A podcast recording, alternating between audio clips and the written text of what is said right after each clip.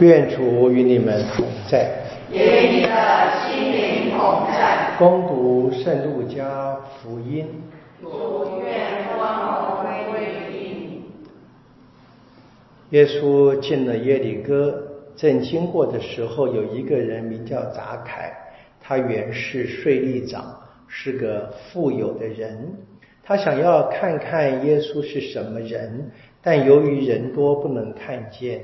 因为他身材短小，于是他往前奔跑，攀上了一棵野桑树，要看看耶稣，因为耶稣就要从那里经过。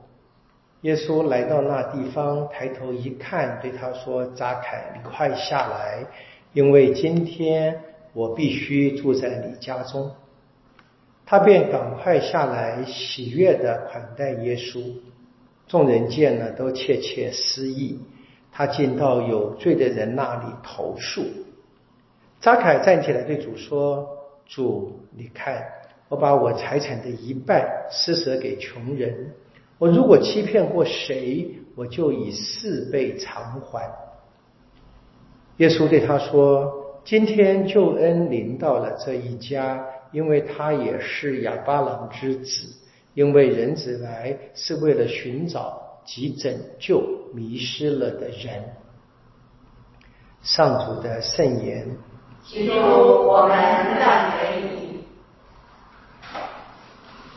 我们昨天是耶稣进入耶里哥的时候，有一个瞎子啊，呼喊着耶稣，排除万难的呼喊耶稣。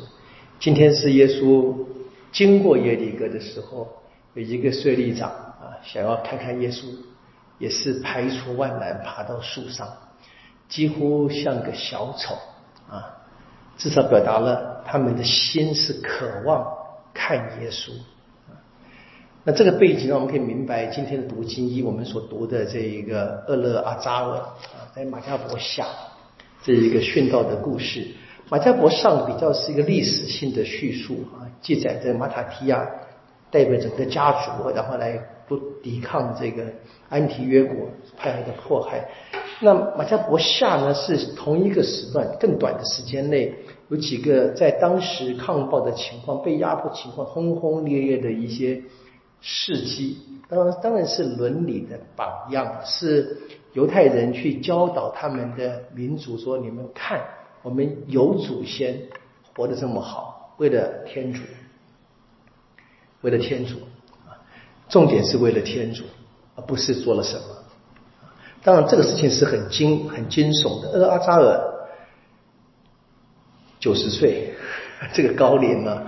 他说，作者说他为青年们立了榜样，哪里是青年而已啊？九十岁在那个年代，他至少有有有重孙了，大概是第五代了，可能。看到看那个年代的人，像像圣母吗？青春期就生孩子了，所以男人大概二十岁以前一定有后代了。正常的情况之下，所以九十岁应该到了第五代了。他是给他的四代子孙做榜样，要给全国人民做榜样。他立什么榜样呢？不肯吃那一口猪肉。我们觉得说，那吃一口猪肉什么了不起的，对不对？那连那个。迫害的人也说：“哎，你就做个假也没关系嘛，对不对？”重点不是那一口猪肉，而是为什么吃。我们中国人会这么说啊：“莫以恶小而为之，莫以善小而不为。”啊，重点不是大还是小，重点是善还是恶，这是重点。我们今天人嘛，就是很容易宽恕自己啊，小事嘛，小事嘛，对不对？那厄勒阿扎是为了天主的缘故，他一点点不符合这一个目的的事都不做。重点是天主，我们大概在在这方面啊，不断的下功夫了，在不断的下功夫，就真真的要去想。所以我常常跟大家分享说，我们传统的教导说办告解，说审信差有大罪跟小罪。当然，这个也没有错，教导也没有错。但是，如果我们在真正进到信仰内啊，去反省人跟天主的关系的话，如果我得罪的是天主，哪里还有小事呢？啊，这个是今天这一个白发老人留的榜样。那这个榜样呢，怎么样？是他给他的家族，给他全部的民族。那我们今天啊，就是家里面能不能够把这一个榜样啊留下来？我们做家长的，甚至祖父母都很很发愁，孩子们不进堂。我常常说，那个不进堂真的不是根本的要关心的事情啊。根本关键是为什么？我作为长辈的，有让孩子看见进堂的价值吗？有让孩子看见这个他应该进堂的理由吗？是我自己能不能够活出一个日常啊，每主日或遵守天主规矩的人应该有的生活的态度？不仅仅是守法，而是真正整个的喜乐、平安一切的。所以这个老人说了嘛，临终前说了，我肉体是很疼痛的，但是我心里非常高兴，因为我为天主，还是一样为天主受苦。那这是我们非常关键。回到这个扎凯的故事，回到昨天的一个瞎子的故事，都是一样，为了看看耶稣啊，为了这一个。我们的救主为了天主，我们是必须有一些相称的行动的。用我们的俗话来说，就是牺牲跟刻苦嘛。这一点我们不行。你说在教堂里面的姿势不端、服装不整啊，在进堂的随便，这最简单的。但但你很难去想到在外在外面的生活了。很明白的，就是我们当然在教堂里面守了规，出去还是得我们说和善待人。